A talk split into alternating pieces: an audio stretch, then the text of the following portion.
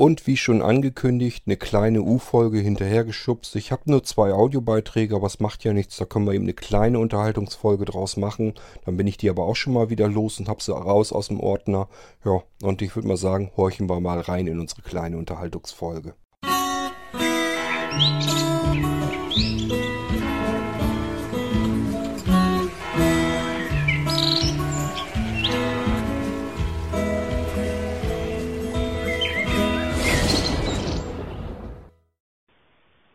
Hallo Kurt, da ist der Bernd. Ich wollte jetzt noch einen kurzen Kommentar zu deiner äh, AR versus VR-Folge machen.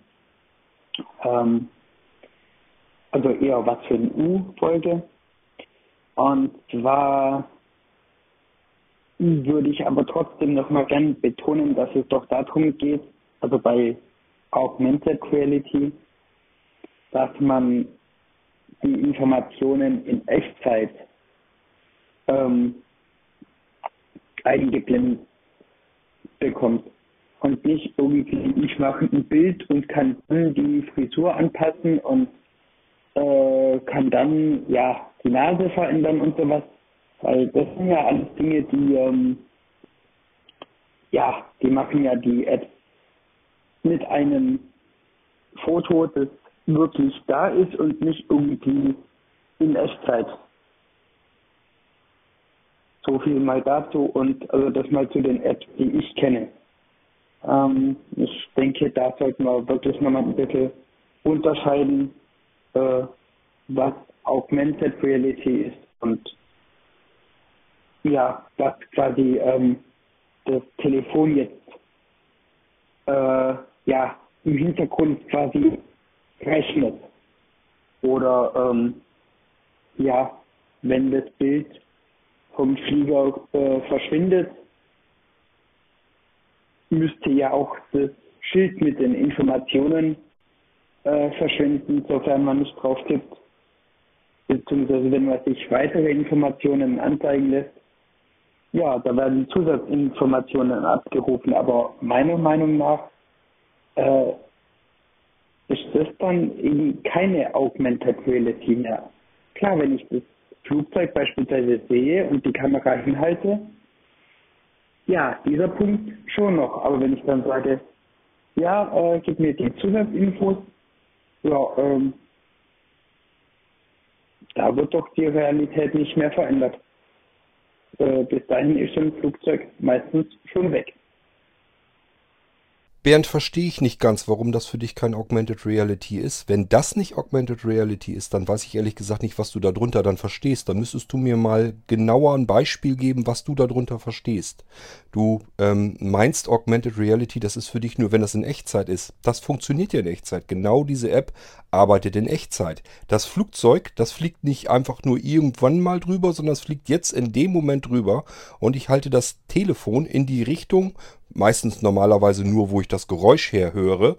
Das heißt, äh, das ist so hoch, das ist über den Wolken, das sehe ich gar nicht. Das sieht auch die Kamera oft gar nicht. Wenn die Wolken sich zugezogen haben, das ist jetzt nicht so, dass die Kamera das Flugzeug sieht und das Flugzeug über die Kamera erkannt wird. Das ist ja auch nur ein kleiner dunkler, pixeliger Punkt. Also damit funktioniert das nicht, sondern es funktioniert einfach, indem es meine genaue Position kennt, indem das ähm, die App weiß, wie ich das Telefon halte, in welche Richtung, in, in welchem Winkel nach oben und somit kann es eben dieses Flugzeug, was gerade über mich fliegt, äh, was auch exakte Daten abliefert, ähm, eben genau erkennen und weiß dann, welches Flugzeug das ist. Aber das ist alles in Echtzeit. Und während ich ähm, die Kamera in die Richtung des Flugzeuges halte und ich, wenn ich das Flugzeug eingefangen habe, dann wird eben dieser kleine Pfeil mit dem ähm, Schild angezeigt, mit den Grundinformationen. Das ist Augmented Reality. Natürlich, was sonst? Das ist nichts anderes. Ich gucke durch meine Kamera, die sehe ich auf meinem Bildschirm, kann ich den Himmel sehen und sehe dort plötzlich zusätzliche erweiterte Informationen zu dem, was ich da sehe.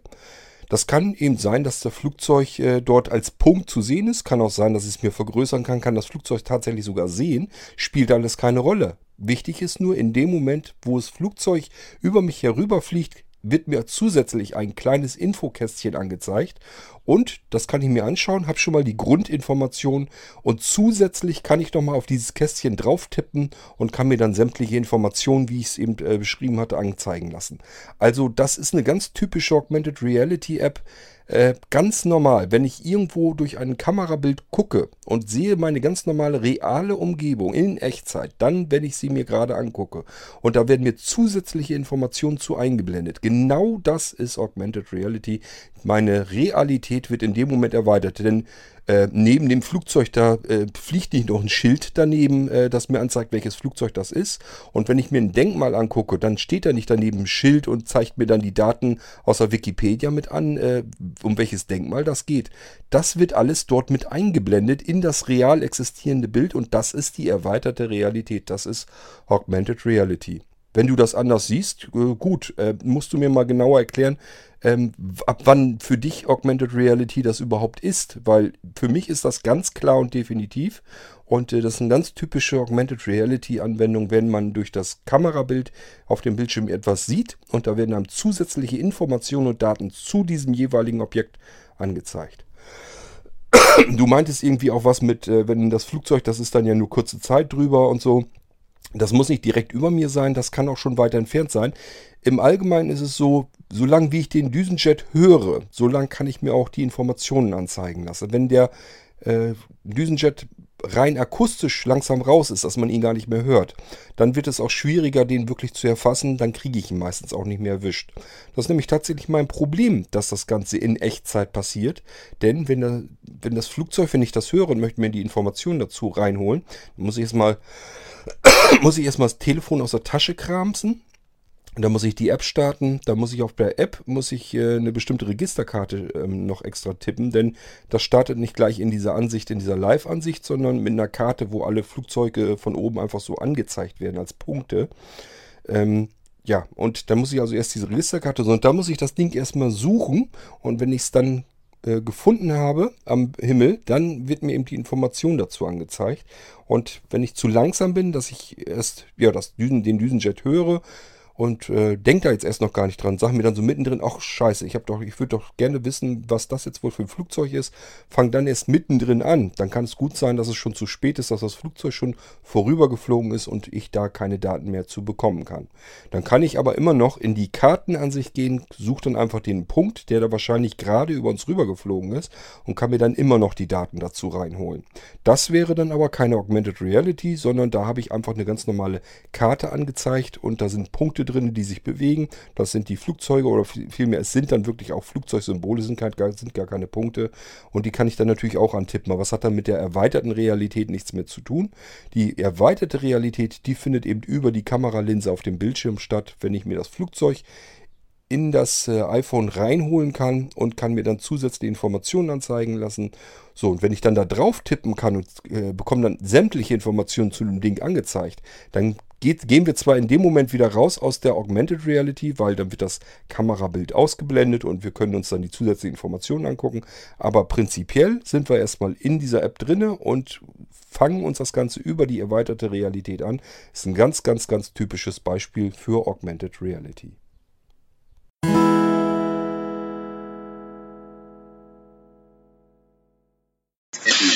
Kurt.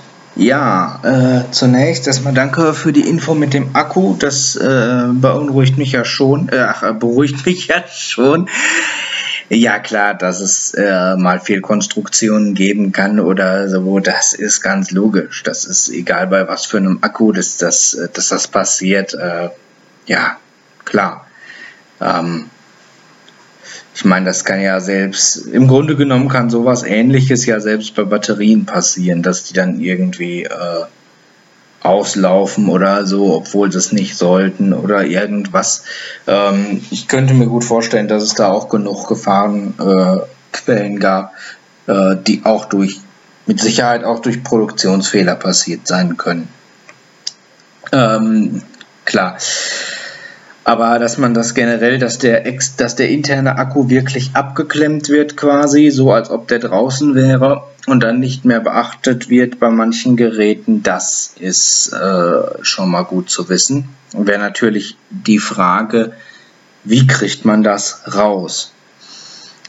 Oder kriegt man das überhaupt raus, ob das Gerät mit einem Akku-Pack betrieben werden kann?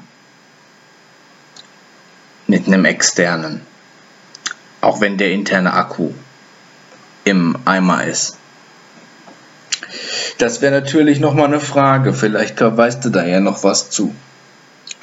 Ja, ich dachte mir schon, dass es sowas gibt mit den Kopfhörern und ich wollte jetzt natürlich, jetzt wo ich viel Geld für Analog-Kopfhörer ausgegeben habe, wo man ja auch einen sehr guten Klang hat, äh, mit möchte ich natürlich jetzt nicht nochmal Geld irgendwie für einen Bluetooth-Kopfhörer äh, in die Hand nehmen. Da wäre so ein Adapter natürlich ideal.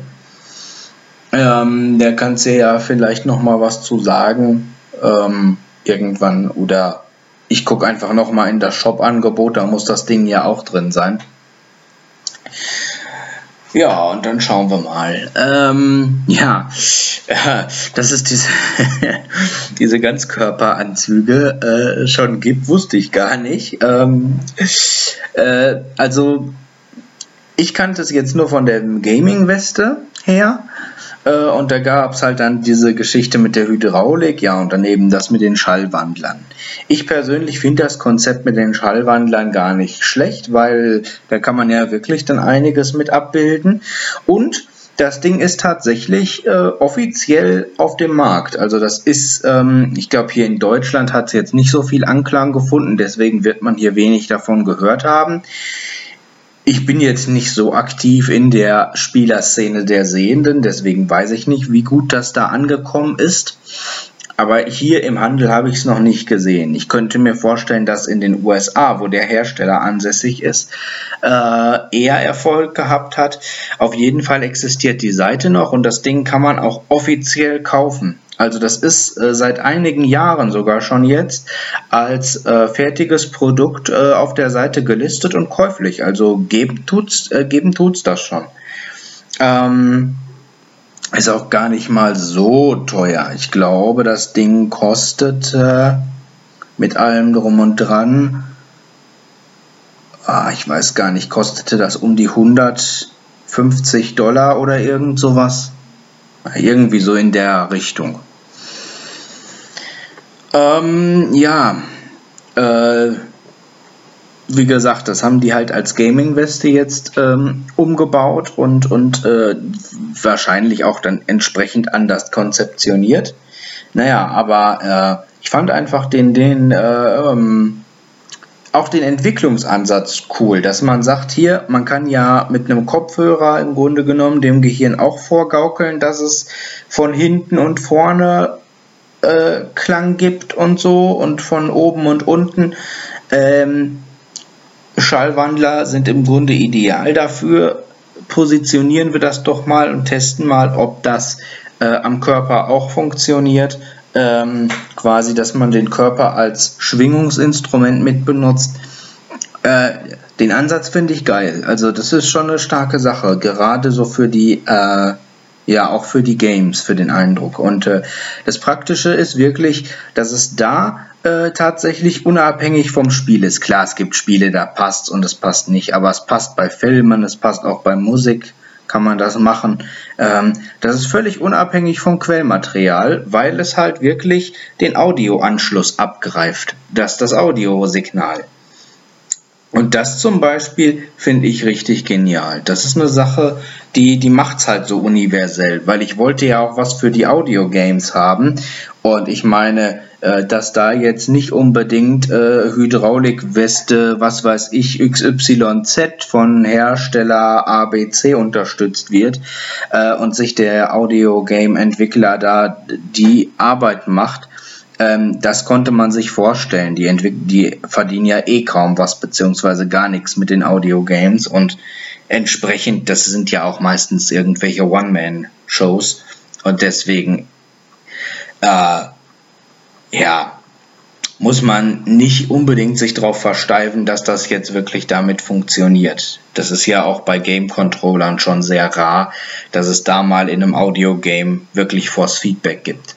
Deswegen war mir diese Gaming-Weste sehr wichtig, weil sie eben tatsächlich auf das Audiosignal zugreift und das ist ja immer da. Und wie man das dann haben will und was dann das ideale Profil für welches Spiel ist, naja, das muss man das muss man dann ähm, eben selber entscheiden und entsprechend äh, sich dann einstellen. Ja, aber wie gesagt, die ist sehr, die ist offiziell auf dem Markt erhältlich, also ist schon marktreif, schon lange.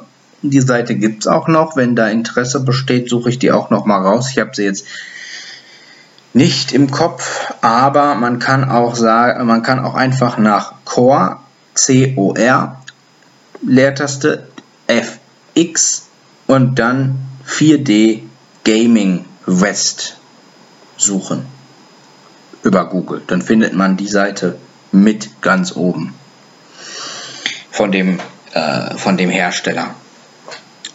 Ja, das wollte ich eigentlich nur nochmal dazu sagen. Okay. So, du äh, erwähntest die auslaufenden Batterien. Ja, das ist allerdings, finde ich jedenfalls, gar nicht mal so selten. Ähm, da habe ich mir schon so manches Gerät tatsächlich mit versaut. Einfach weil ich Geräte habe, da sind Batterien drin und äh, die Dinge habe ich dann irgendwie in der Ecke liegen lassen, kriege mir die zwei, drei Jahre später vielleicht mal wieder hervor, sage, ach ja, stimmt ja, da hat es ja noch eine Digitalkamera. Ja, und dann sind die Batterien da drin ausgelaufen und haben natürlich die ganze Kamera versaut. Das ist mir tatsächlich mit zwei verschiedenen teuren Spiegelreflexkameras äh, passiert. Waren so die ersten Generationen. Äh, ich hatte mir schon ganz zu früh äh, frühen Zeitpunkten habe ich mir schon sehr gute Spiegelreflexkameras gekauft und die funktionierten tatsächlich mit Batterien. So, dann habe ich Batterien reingesetzt, habe die natürlich benutzt und irgendwann fliegt sie mal weiter nach hinten. Man kauft sich neue Spiegelreflexkameras und äh, die sind mit Akku und dann benutzt man die immer und sagt sich irgendwann, ach, diese schöne alte Spiegelreflexkamera, die du früher hattest, das ist natürlich alles digitale Spiegelreflexkameras, ähm, die du früher hattest, äh, die liegt hier ja auch noch in der Ecke. Die kriege ich mal wieder heraus und dann probiere ich mal, ob ich damit noch schöne Aufnahmen wieder machen kann. Ja, und siehe, da funktioniert nicht mehr. Dann denkst du erstmal noch, ja gut, ist die Batterie wahrscheinlich leer hat sich entladen, machst das Batteriefach auf und dann siehst du die Suppe da schon.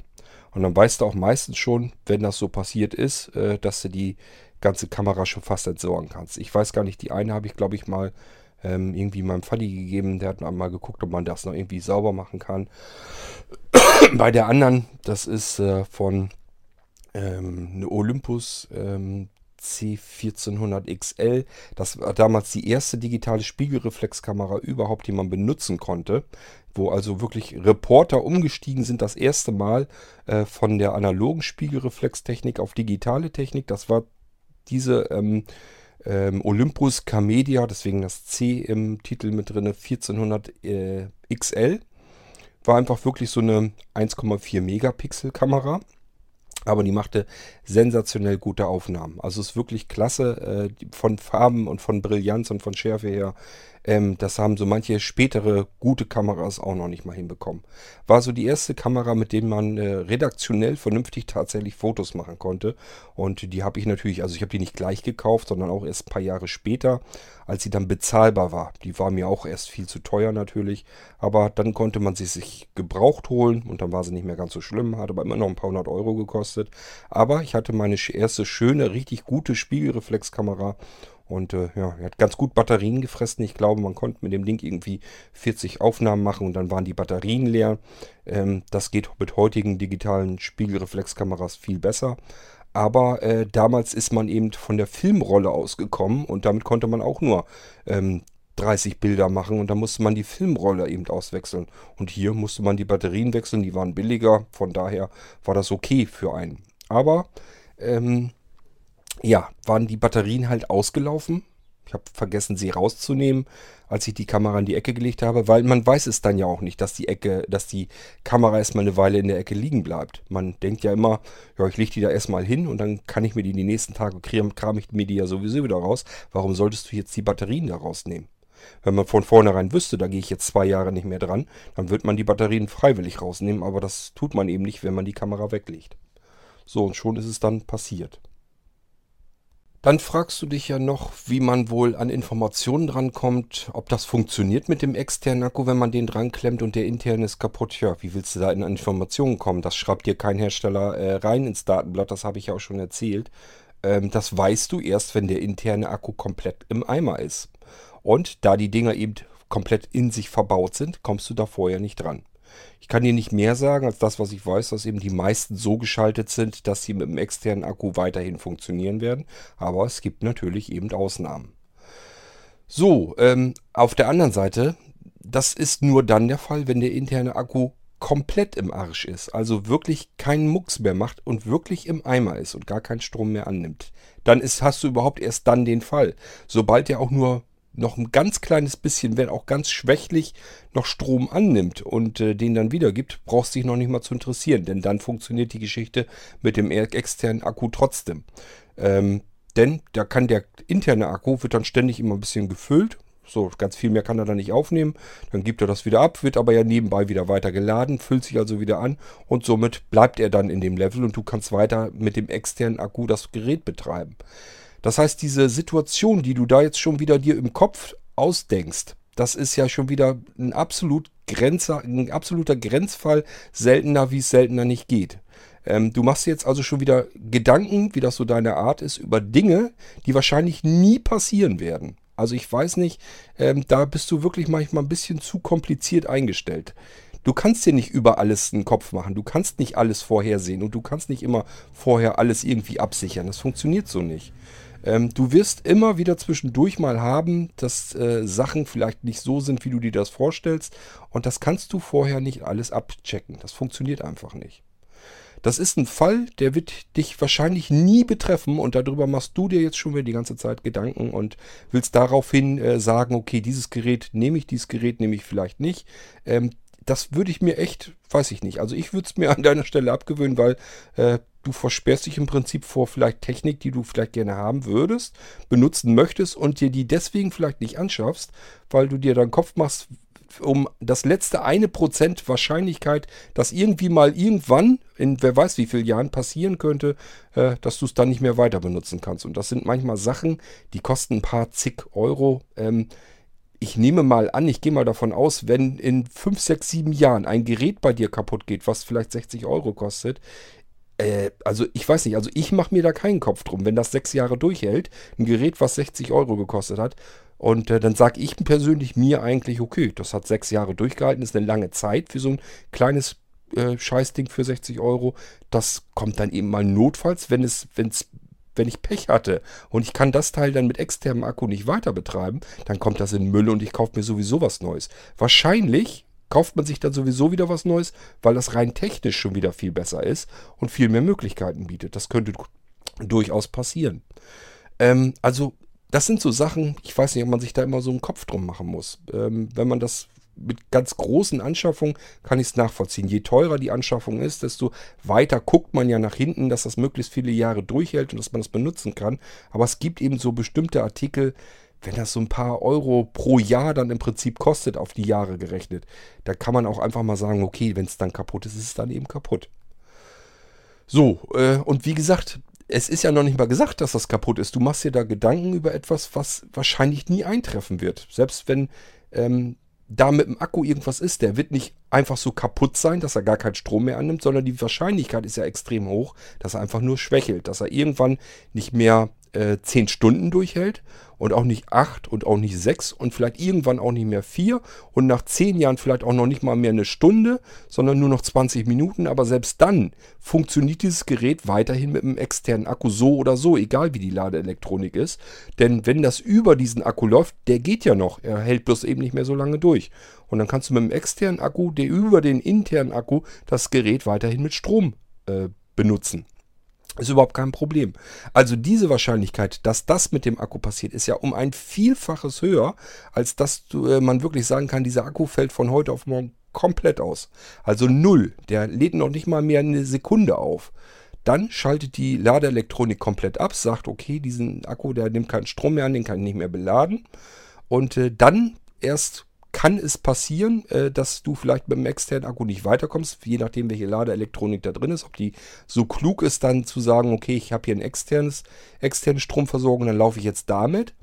Ähm, was ich schätze mal bestimmt über 90% der Fälle der Fall ist. Oder aber, äh, das ist eine ganz dämliche Ladeelektronik, die sich sagt, okay, ähm, die Stromversorgung des Gerätes läuft über den internen Akku und der muss dann geladen werden. Geht nicht mehr, Akku kaputt, Gerät geht nicht mehr.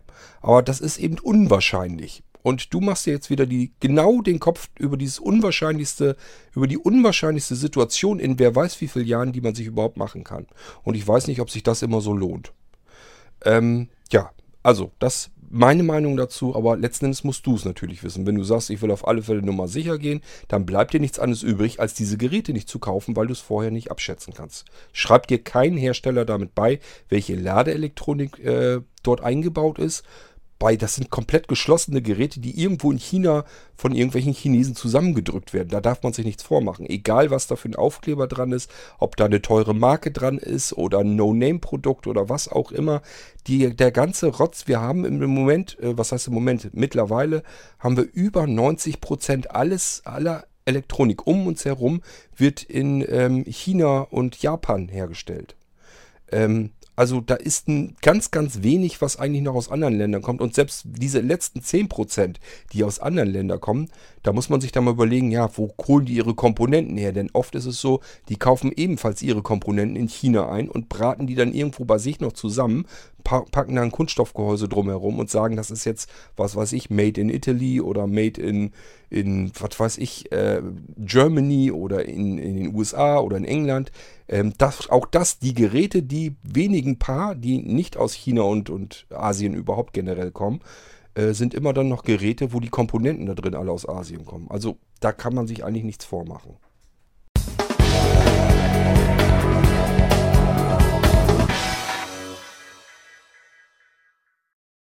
So, mehr Audiobeiträge habe ich da noch nicht. Das heißt, wir können diese kleine U-Folge wieder dicht machen. Und äh, so wie gewohnt, ich hau noch einen C64-Titel hinten dran. Äh, kommt der Abspann und dann ist das gut. So, wir haben Sonntag immer noch vormittags. Und ich wünsche euch ein schönes restliches Wochenende. Was davon noch übrig bleibt, viel ist es ja nicht mehr. Und vermute mal, dass wir uns dann irgendwann im Laufe der kommenden Woche wieder hören. Macht's gut. Tschüss, sagt euer Kurt Hagen.